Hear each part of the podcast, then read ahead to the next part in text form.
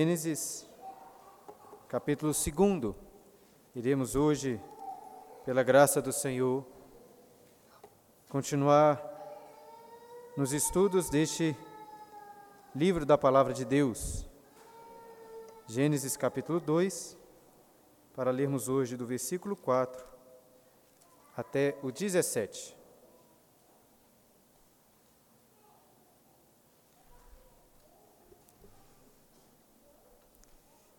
Esta é a gênese dos céus e da terra quando foram criados, quando o Senhor Deus os criou.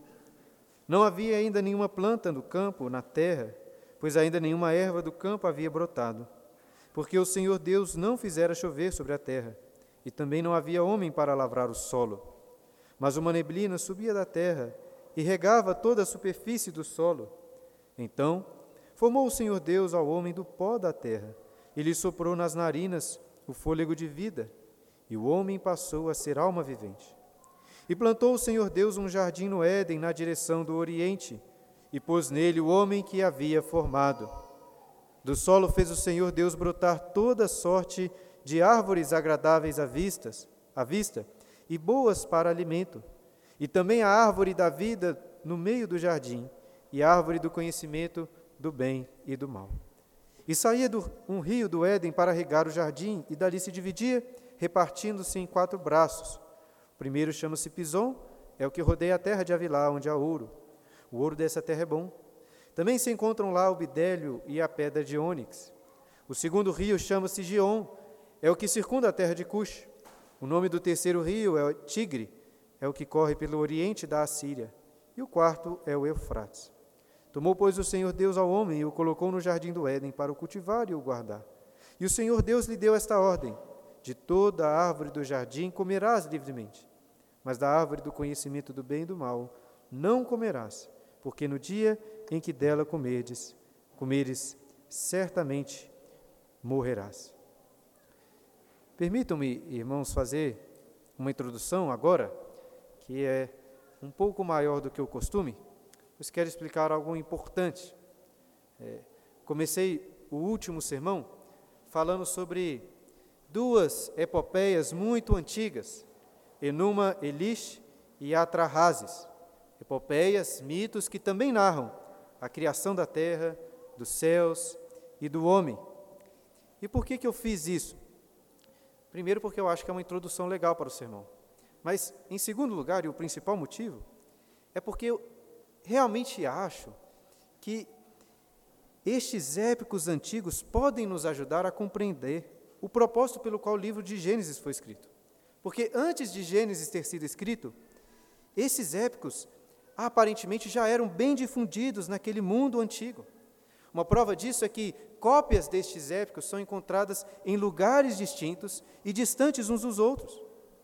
E eles também eram escritos em versos, em poesia, para fácil memorização, recitação, de forma que até pessoas iletradas deveriam conhecer partes destes mitos. Mas certamente entre os nobres, entre os estudiosos do mundo antigo, essas histórias eram muito difundidas e estudadas.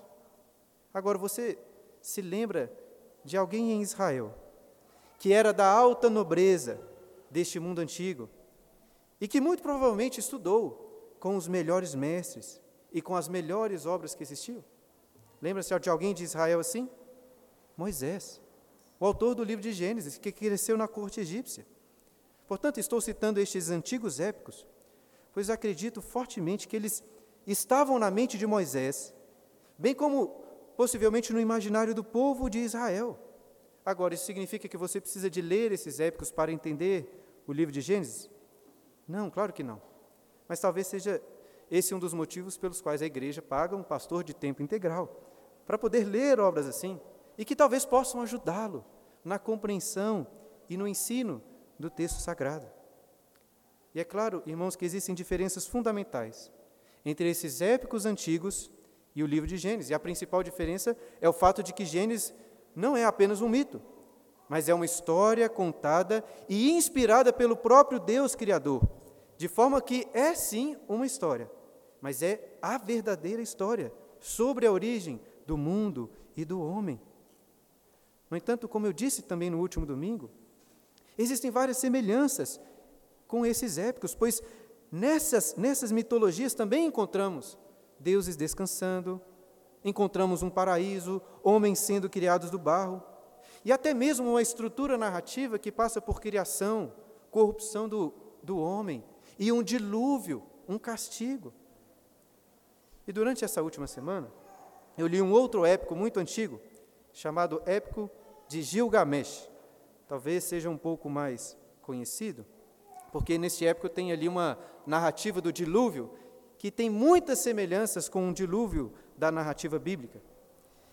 E este épico é uma história fascinante do rei de Uruk, Gilgamesh, que foi criado pelos deuses com um corpo perfeito, com beleza, coragem, sabedoria, força. E como era muito comum entre os reis e as autoridades da antiguidade, ele mostrava o seu domínio, ou o seu poder era exaltado pelo fato dele escravizar muitos servos, por ele tomar as riquezas dos seus súditos, e até de tomar para si as esposas de outros homens. Inclusive, o épico, logo no início, narra um dia de um casamento em que o rei Gilgamesh, e não o noivo, seria o primeiro a tirar a virgindade da noiva. Contudo, apesar de tanto domínio e poder, Gilgamesh tinha um grande temor, assim como os homens de grande poder e sabedoria e riqueza hoje, ele temia a morte. Quando ele vê o seu querido amigo, Enkidu, que era forte como ele, morrer com uma doença, Gilgamesh diz o seguinte: vou citar este poema antigo. A Enkidu, amigo meu que amo muito, atingiu o fado da humanidade. Enkidu, o amigo meu que amo, tornou-se barro, e eu, como ele, não deitarei? Por causa dele tive medo, a morte temi. E agora diga-me qual é a jornada até o Tanapshit. O tema, o tema central deste épico é exatamente essa jornada de Gilgamesh até os confins da terra, para tentar conquistar a vida eterna. Pois ele achava que poderia alcançá-la se encontrasse este homem, o Tanapshit. É uma espécie de Noé. Era um homem que sobreviveu ao dilúvio e acreditava que ele teria recebido dos deuses a vida eterna.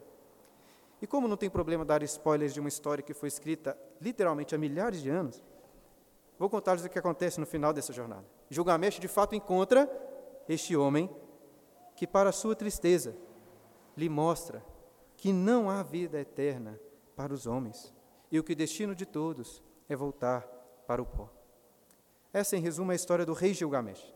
Porém, estamos aqui diante da história de um outro rei, o rei Adão, que foi criado à semelhança de Deus e que recebeu domínio sobre toda a terra. Gilgamesh viajou até os confins da terra para tentar encontrar a fonte da vida eterna e não a recebeu. Adão não teve que fazer nenhuma jornada. Ele já foi criado e colocado ali em um jardim, onde poderia ter vida eterna com Deus.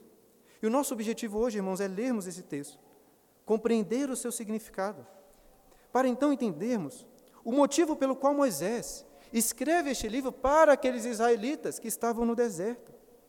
E nós veríamos que existe uma forte relação entre o povo de Israel com o relato da criação de Adão e também com a escolha que ele tinha diante de si entre a vida e a morte. E por fim, veremos que essas coisas, principalmente essa escolha entre a vida e a morte, se aplicam a nós hoje também.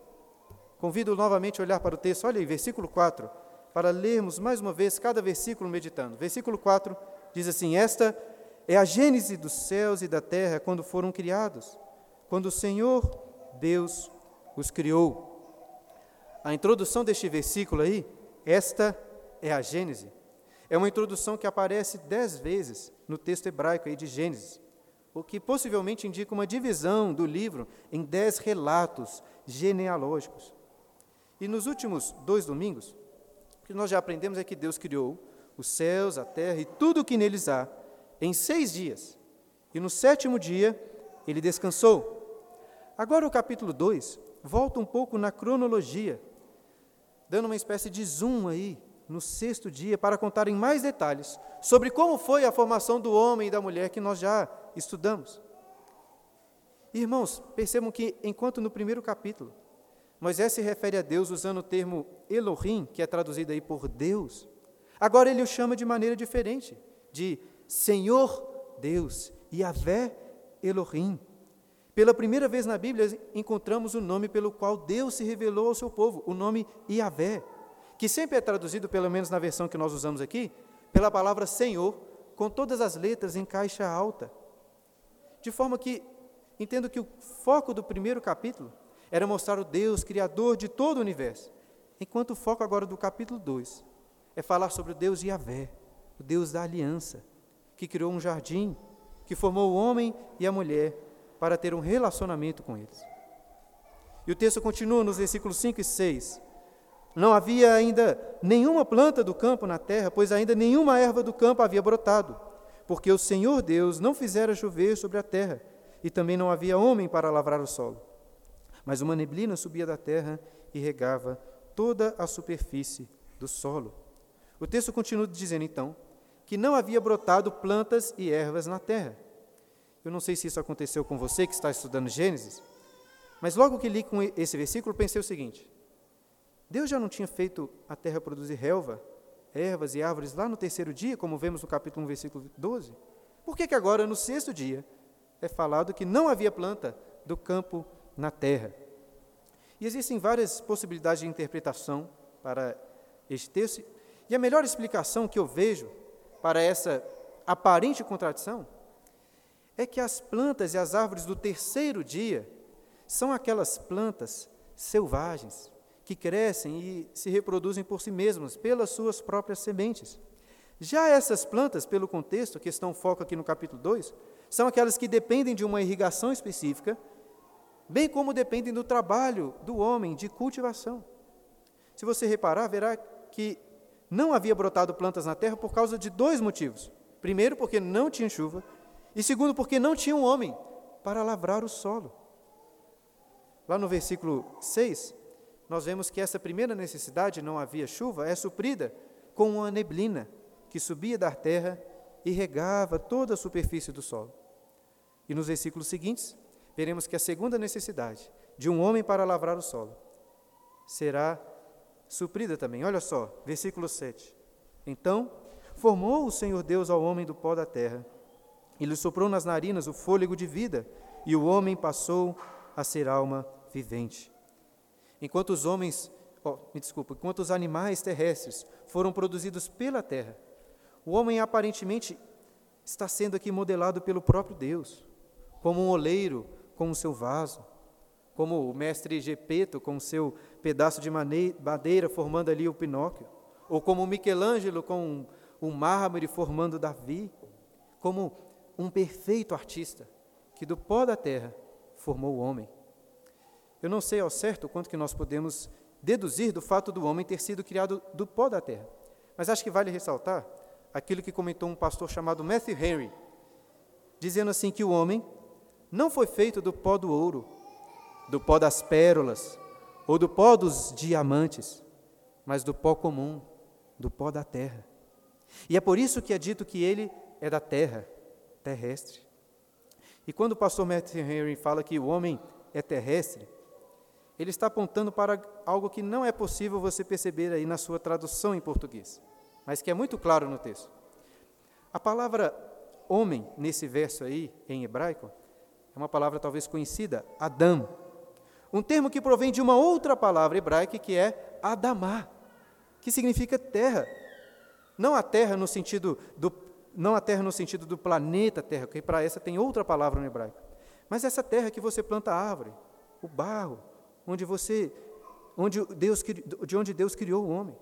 De forma que uma tradução mais literal, seguindo essa ideia, seria algo mais ou menos assim: Então formou o Senhor Deus ao terrestre do pó da terra, porque o nome tem essa relação com a terra.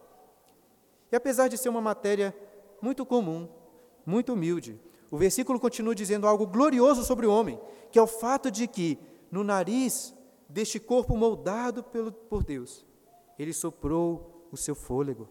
Até então, o homem era apenas um corpo sem vida, mas agora Deus soprou em suas narinas o fôlego de vida, um fôlego especial, pois diferente dos animais, o homem foi criado à sua imagem e a sua semelhança, como vimos no primeiro capítulo. O versículo agora continua falando sobre o jardim que Deus criou este homem, dizendo assim: o plantou e plantou, versículo 8: E plantou o Senhor Deus um jardim no Éden, na direção do Oriente, e pôs nele o homem que havia formado. Antes mesmo do homem cultivar a terra. Deus mesmo plantou um jardim ali naquela região do Éden e, o, e pôs o homem que tinha criado naquele local. Às vezes nós falamos do jardim, desse jardim, como se ele se chamasse Éden. Mas na realidade, se você notar, é um jardim criado dentro de uma região que se chama Éden. E esse versículo diz também que o jardim estava na direção do Oriente. Depois, no capítulo 3, é esclarecido que a entrada deste jardim era uma entrada que estava no Oriente, era, ou seja, era pelo Oriente. Eu creio que às vezes os pastores são tentados a pular partes ou difíceis do texto, ou partes como essa que parecem não ter muita relevância. Mas não quero fazer isso. Daqui a pouco veremos melhor, quando estivermos estudando os versículos 10 a 14, eu vou voltar, vou voltar a esse ponto para explicar aquilo que eu acredito ser o seu significado de estar voltado para o Oriente. Mas antes, vamos meditar no versículo 9. Do solo fez o Senhor Deus brotar toda sorte de árvores agradáveis à vista e boas para alimento, e também a árvore da vida no meio do jardim, e a árvore do conhecimento do bem e do mal. Os versículos 9 a 14 expandem, se você vê, aquilo que já foi dito no versículo 8, que Deus plantou um jardim no Éden. E lemos que nesse jardim, Deus fez brotar toda sorte de árvores agradáveis à vista e boas para o alimento. Ou seja, era um jardim, um local esteticamente maravilhoso, bom para agradáveis à vista. Eu, irmãos, particularmente não sou muito fã de jardinagem. Mas eu gosto muito de jardins. Como os jardins são agradáveis. E esse deveria ser um jardim esplendoroso, pois era um jardim plantado pelo próprio Deus diretamente. Habitando naquele jardim, creio que o homem e a mulher poderiam experimentar de forma muito intensa aquilo que Davi disse no Salmo 16. Na presença de Deus, a plenitude de alegria. A tua desce, na tua desce delícias perpetuamente. Até porque não era apenas agradável aos olhos, o texto diz que era agradável ao paladar. Já tenho falado aqui na igreja que não tem como ler a Bíblia de uma forma correta sem você ter uma correta teologia da comida ou do alimento. Não sou eu que gosto de ficar falando de comida nos sermões, estou apenas lendo os textos bíblicos. Estamos no início de Gênesis, já é a segunda vez que este assunto é tratado. Agora eu preciso de confessar que eu não sou o maior fã que existe de frutas.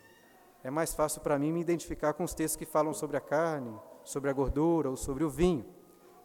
O Fernando até estava comentando domingo passado que aqui na igreja ele tem aprendido duas coisas.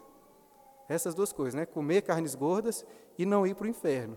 É claro que a Bíblia fala mais coisas do que isso, mas já está bom. De toda forma, irmãos, eu não tenho dúvida que essas frutas aqui eram saborosíssimas, melhores até do que uma picanha gorda. Quando eu penso nesse texto, eu me lembro de uma trilogia cósmica que foi escrita por C.S. Lewis. Quando Ramson, que é o personagem principal dessa trilogia, está em Perelandra, que é um mundo em que, que não ainda foi contaminado pelo pecado. E ali ele experimenta o suco do centro de uma fruta amarela. E é dito que ele nem consegue descrever o sabor, pois Ali ele descobriu uma categoria muito mais elevada de prazer ao paladar. Ele apenas diz que um gole, apenas um gole dessa fruta, guerras seriam travadas na terra, nações seriam traídas, por ser algo tão saboroso. E de todas essas árvores agradáveis, duas aí são destacadas, como nós lemos, bem no meio do jardim: a árvore da vida e a árvore do conhecimento do bem e do mal. O que eram essas árvores? O que elas significam? Adão aparentemente não foi criado imortal intrinsecamente, pois a vida eterna seria uma dádiva de Deus ao homem, ao homem que tivesse acesso a essa árvore da vida. A vida é um dom de Deus, pois Ele é a própria vida, Ele é a fonte da vida para todos aqueles que têm comunhão com Ele, que habitam com Ele. E essa árvore, então, acho que seria uma espécie de símbolo, poderíamos até dizer de um sacramento, em que a vida de Deus é comunicada ao homem. Para reforçar este ponto, vale lembrar que após o pecado, no capítulo seguinte, após a morte, o homem foi expulso do jardim e Deus diz o seguinte, lá em Gênesis 32, ó, já, lá em Gênesis 3, versículo 22. Assim, que não estenda a mão e tome também da árvore da vida e coma e vive eternamente. Ele viveria eternamente enquanto tivesse aquela árvore. Já a outra árvore, a árvore do conhecimento do bem e do mal, ela, essa, essa é, é ela trata do conhecimento do bem e do mal. Eu, o texto mais para frente vai voltar a falar sobre essa árvore, lá no versículo 17. Por isso eu vou deixar a explicação sobre o que é essa árvore um pouquinho mais para frente, quando nós chegarmos lá. Antes, vamos ler aqui os versículos 10 a 14 e depois caminhar para este momento. Olha só o que diz. E saía um rio do Éden para regar o jardim, e dali se dividia, repartindo-se em quatro braços. O primeiro chamava-se, o primeiro chama-se Pison, é o que rodeia a terra de Avilá, onde há ouro. O ouro dessa terra é bom. Também se encontram lá o bidélio e a pedra de ônix. O segundo rio chama-se Gion, é o que circuncida a terra de Cush. O nome do terceiro é, rio é Tigre, é o que corre pelo oriente da Síria. E o quarto é o Eufrates. A presença de Deus, irmãos, muitas vezes nas Escrituras, é representada como que por um monte, de onde correm rios de água viva. O que parece ser o caso aqui, pois o versículo 10 indica que na região do Éden nascia um rio que descia passando por aquele jardim, regando o jardim, e dali se dividia em quatro braços. Parece existir um consenso em relação ao terceiro e ao quatro rios, Rio Tigre, e o Eufrates, que hoje são rios que estão na região do, Ara, do Iraque, mas naquela época de Moisés estavam na região da Síria, como o texto diz. Já em relação a esses outros rios, Pison e Gion, apesar dos diversos estudos especulações, é muito difícil de identificar onde eles estariam, quais seriam esses rios. É possível que isso tenha mudado aí com o tempo. Mas o que o texto está destacando é que o rio Pison rodeava a terra de Avilá, uma terra onde há ouro, e um ouro muito bom. E nessa terra também se encontra o bidélio. O bidélio é uma substância aromática, perfumada. É uma espécie de resina aromática de tom amarelo. E é dito também que havia pedra de ônix. Em hebraico são as pedras shohan. Eu cito isso porque eu sei que alguns aqui na igreja já leram as crônicas de Olã, escritas lá pelo reverendo Leandro Lima, e certamente devem se lembrar das pedras shohan da terra de Avilá. É daí que ele tirou essas pedras. Mas diante desses detalhes, queridos, sobre a terra do Éden, da terra aquele derredor, nós devemos nos perguntar o seguinte: qual que é o propósito de tantos detalhes? O meu ver, estes detalhes são importantes por pelo menos três motivos. O primeiro deles, talvez tenha até mais a ver conosco hoje, com a nossa mente moderna, do que com seus leitores originais, que é o objetivo de mostrar que este era um jardim real, com uma localização geográfica real terra, na terra em que nós vivemos, que não era um jardim fictício da literatura ficcional. Um segundo motivo, acho que é facilmente compreendido tanto por nós como para o povo de Israel ali no deserto. Com esses detalhes, Moisés está querendo mostrar para o povo a generosidade de Deus em ter criado um jardim tão belo, tão prazeroso, em uma terra tão rica e tão vasta. Inclusive, adiantando o assunto posterior, sabemos que apesar de tanta generosidade da parte de Deus, o homem se rebelou contra o seu Criador em desobediência. Será que os israelitas, pensem só, será que os israelitas se lembrariam de alguém que foi alvo da graça, da generosidade de Deus, mas que ainda assim se rebelou contra o seu Criador? ver se lembrariam deles mesmos. Para mim, irmãos, é evidente que este texto aqui é uma figura do povo de Israel no deserto, bem como é também uma figura da igreja de Cristo hoje. Mas nós vamos falar sobre isso daqui a pouco. Voltando aqui aos motivos, o terceiro motivo para Moisés falar desses detalhes. Acho que este seria mais facilmente compreendido pelo povo ali no deserto do que para nós hoje. Quando eles leram a descrição do jardim e de toda aquela região, eu acho que eles facilmente iriam se lembrar de algo muito importante que eles tinham ali no deserto. Se lembrar do quê? Se lembrar do tabernáculo. Pensem só. A presença de Deus estava no jardim, assim como estava no tabernáculo. Se você ler a descrição do candelabro, por exemplo, que tinha ali no tabernáculo, verá que ele foi feito com a semelhança de uma árvore, com frutas, com flores. O bidélio, essa resina aromática, talvez deveria ou devia lembrá-los dos incensos aromáticos do tabernáculo. Eles também certamente se lembrariam do ouro que existia dentro do tabernáculo, bem como das pedras de ônix que ficavam na estola que os sacerdotes usavam quando entravam dentro do tabernáculo. E além disso, a entrada do tabernáculo era pelo lado oriental, assim como nós vimos que é a entrada do jardim do Éden. Eu disse que eu voltaria a este ponto. Parece que o acesso à presença de Deus nas Escrituras geralmente é do Oriente ao Ocidente, está nessa região, vindo do Oriente. Inclusive, quando o homem é expulso do jardim, no capítulo seguinte, é Deus que diz, é, é dito lá que Deus colocou querubins ao Oriente para proteger a sua entrada, a entrada do jardim. Você se lembra de querubins no tabernáculo? Onde eles estavam?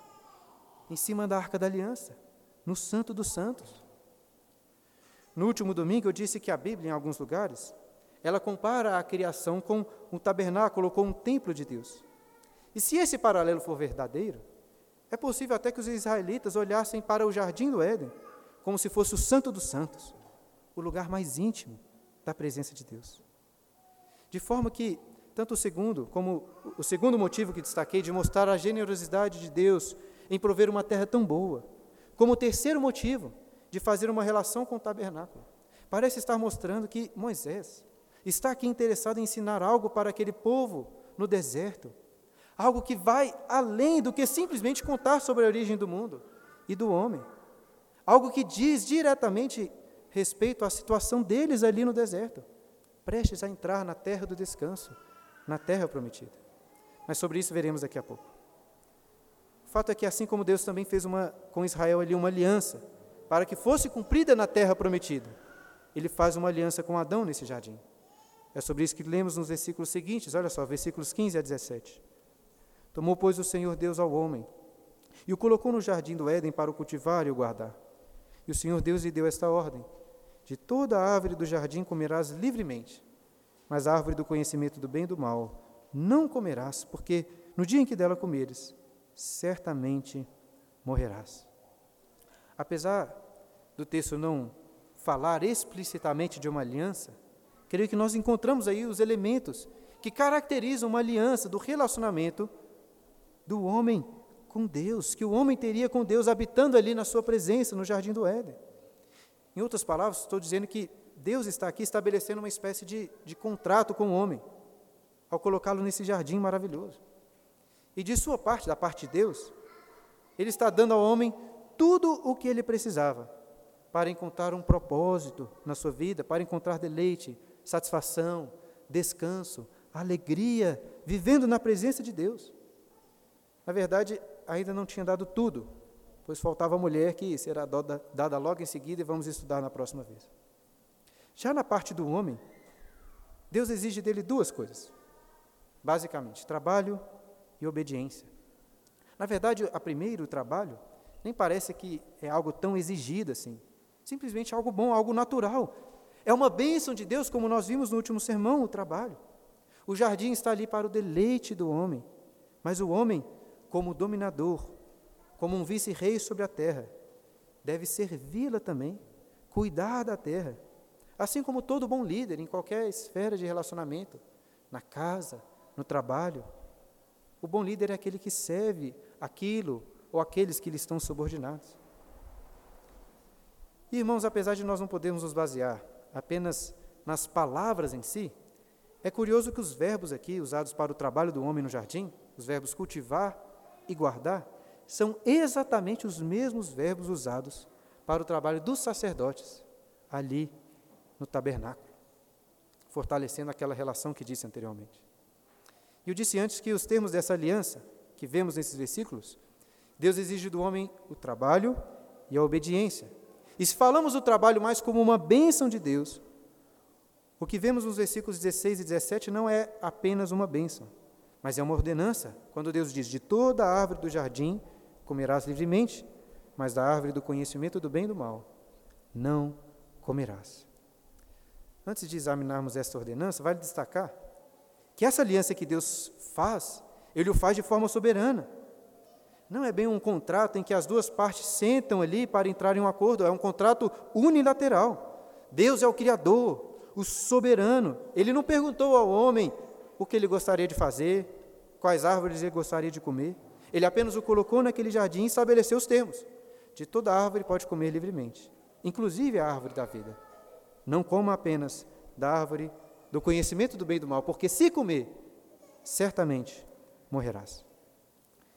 E muitas interpretações são sugeridas para essa árvore, aparentemente misteriosa. Nós não temos tempo aqui para passar por todas essas interpretações, mas quero apresentar uma que me parece muito clara, muito razoável.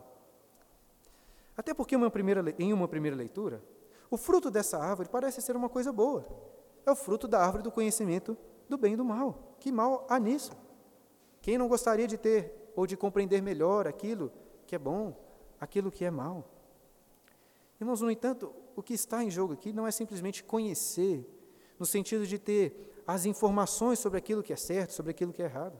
Certamente Adão já possuía algum conhecimento sobre o bem e o mal. De outra forma, até essa ordem aqui não faria sentido algum. Este termo, conhecimento, é usado outras vezes na Bíblia para se referir à capacidade de discernir, de julgar aquilo que é bom e aquilo que é mal.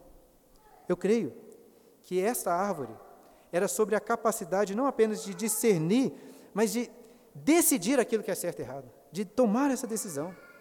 De forma que deixar de comer da árvore simbolizava da parte do homem uma confiança exclusiva em Deus, de que só Deus pode decidir aquilo que é bom e aquilo que é mal, de que só Deus é o padrão moral e ético de todas as coisas.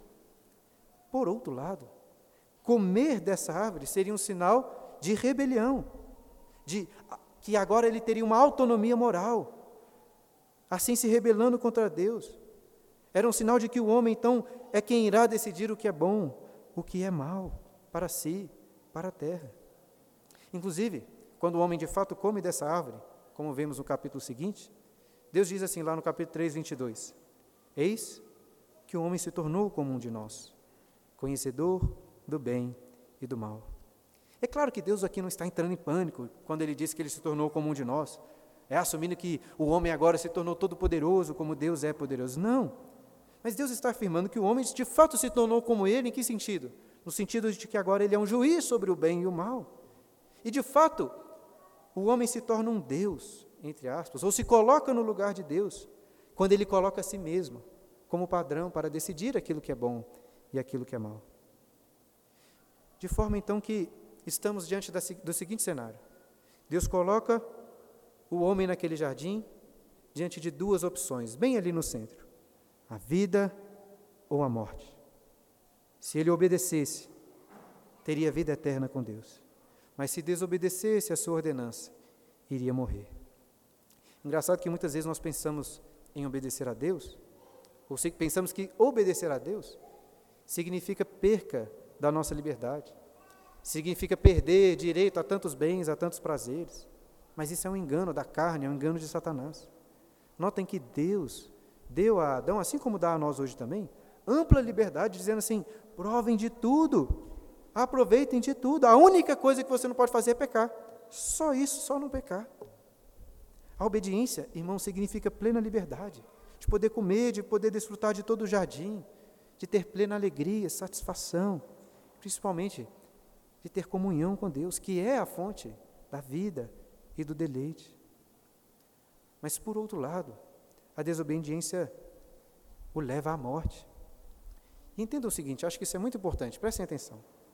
O castigo da morte, irmãos, não é uma pena arbitrária, para uma lei arbitrária que Deus criou para testar o homem.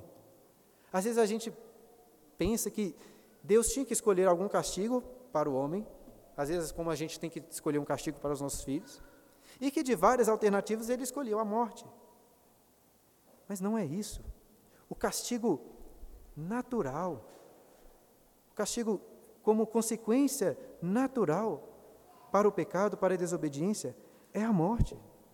Ao escolher comer daquele fruto, o homem estaria escolhendo naturalmente, consequentemente, a morte para si. Porque, em última instância, a morte, irmãos, é separação de Deus E ao comer daquele fruto, o homem estaria se rebelando, estaria escolhendo se afastar do único padrão de bondade, de beleza, da única fonte de vida, se afastar de Deus. E assim é hoje também. Toda vez que você peca, você está escolhendo a morte e não a vida. Você está escolhendo se separar de Deus, ao invés de ter comunhão com Ele, se aproximar dele. E já partindo para a conclusão desse sermão, eu gostaria de fazer aquilo que propus, ou que disse que iria fazer no início. Após a leitura, a compreensão desses versículos, iríamos tentar pensar no motivo pelo qual Moisés escreveu este texto para os israelitas que estavam no deserto, para depois também ainda pensarmos como isso se aplica para nós hoje, a Igreja de Cristo. E olha, irmãos, apesar destes primeiros capítulos de Gênesis servirem na discussão de diversos assuntos, assuntos importantes como o criacionismo em contraste com o evolucionismo, ou então em discussões relacionadas à espécie humana, sobre o que significa ser um homem de verdade, ou até sobre o papel do trabalho, outros temas assim. Parece que Moisés tem um outro propósito central quando apresenta esse texto para o povo de Israel. E este propósito começa com essa relação, com a relação deste texto e a situação em que o povo de Israel estava vivendo no deserto. E agora tente se colocar no lugar daqueles israelitas, no deserto, prestes a entrar na terra prometida. Moisés está dizendo para eles que a terra antes estava em trevas, sem forma e vazia, mas que Deus criou a luz e deu ordem, deu beleza para toda a criação. Mas em especial Deus criou uma terra para o homem, uma terra de descanso, assim como aquela terra prometida, um jardim de deleite e descanso na presença do, na presença do Senhor. Será que no lugar de um israelita, você não faria essa associação com a sua própria situação? Deus o salvou das trevas, da escravidão no Egito. Agora você está no deserto, esperando entrar em uma terra prometida, uma terra boa, uma terra que mana leite e mel, com árvores frutíferas como essas. E principalmente, uma terra em que você encontraria descanso, na presença de Deus, habitaria com Ele. Ele que é a fonte de todas essas bênçãos. E também, ele, você se lembraria que para entrar nessa terra boa, nesse descanso, Deus fez uma aliança com você, israelita, assim como fez com Adão. Nós estamos estudando isso nas aulas de escola dominical. E nessa aliança ele diz: confie exclusivamente em mim. Deus está dizendo, como fonte de todo bem, como único juiz sobre o bem e o mal. Deixe de lado o seu desejo por autonomia moral de decidir você mesmo o que é certo, o que é errado. Me obedeça, em outras palavras. Então você viverá nessa terra de descanso para todo sempre, na minha presença. É isso que Deus está dizendo para eles. Agora, se você desobedecer, israelita, você sofrerá as maldições de Deus. Você sofrerá a morte, sendo expulso dessa terra prometida, assim como Adão foi expulso do jardim. Durante a liturgia, nós lemos um texto em que Deus coloca o povo de Israel na mesma situação em que Adão estava nesse jardim, diante de uma escolha entre a vida e a morte. Em Deuteronômio capítulo 30, versículo 19 e 20, nós lemos: Os céus e a terra tomo hoje por testemunhas contra ti, está falando aqui ao povo de Israel, que te propus a vida e a morte, a bênção e a maldição. Escolhe, pois, a vida, para que vivas, tu e a tua descendência, amando o Senhor teu Deus, dando ouvidos à sua voz e apegando-te a Ele, pois disso depende a tua vida e a tua longevidade, para que habites na terra que o Senhor, sob juramento, prometeu dar a teus pais. Portanto, os israelitas deveriam olhar para este mau exemplo de Adão, que escolheu a morte, e diferente dele, escolherem a vida. Deus diz: escolham a vida, me amem, me obedeçam e tenham vida em minha presença. E da mesma forma, meus queridos, estamos diante dessa decisão, desta mesma decisão. Recentemente estudamos aqui o Sermão do Monte e vimos que nós temos duas escolhas: entrar por aquela porta estreita, caminhar pelo caminho apertado que conduz à vida, ou entrarmos pela porta larga, pelo caminho espaçoso que conduz à perdição e à morte. Agora, apesar dessas semelhanças entre a situação de Adão e a nossa e a do povo de Israel, existe uma diferença fundamental. Essa diferença é colocada na teologia sistemática, também na nossa confissão de fé, dizendo que Adão tinha o livre arbítrio. O que, que isso significa? Significa que Adão no jardim tinha uma natureza livre e capaz de escolher entre a vida e a morte. Ele tinha essa possibilidade. Mas quando Adão escolheu o pecado como nosso representante, aconteceu aquilo que Paulo diz em Romanos 5, versículo 12. Por um só homem entrou o pecado no mundo, e pelo pecado a morte, assim também a morte passou a todos os homens, porque todos pecaram.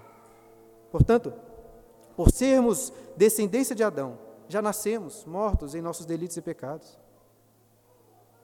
Nem nós, nem o povo de Israel temos a liberdade que Adão tinha, porque por natureza nós somos incapazes de escolher a obediência, de escolher a vida. De forma que a gente pode até tentar, podemos até tentar com todas as nossas forças alcançar a vida eterna, assim como fez o rei Gilgamesh. Mas assim como ele, seremos frustrados. A esperança não está mais na obediência do rei Adão, o nosso pai e o nosso representante. A nossa esperança não está também em uma jornada como a do rei Gilgamesh. A única esperança está no Rei Jesus. Cristo é um novo Adão, um novo representante daqueles que estão unidos a Ele pela fé. E Cristo escolheu a vida em nosso favor, obedecendo a Deus perfeitamente. Além disso, Ele escolheu pagar pelo castigo da morte que nós tínhamos escolhidos por causa do nosso pecado, quando desobedecemos. Queridos, a história da redenção a história da salvação não é uma jornada como a do rei Gilgamesh, tentando encontrar aquele que pode nos conceder a vida eterna. A história da redenção é a jornada da própria vida eterna, vindo até nós. É a história do Rei Jesus, o próprio Deus da vida, que se fez carne para dar a sua vida em nosso favor. Jesus é uma nova árvore da vida oferecida a nós para comermos do seu fruto e termos comunhão com Deus. Ele disse isso para os judeus, para o povo de Israel e disse isso para nós também hoje, em João, 5, João 6,54. Quem comer a minha carne, quem beber o meu sangue, tem a vida eterna. A escolha que nós temos hoje também é essa, entre a vida e a morte.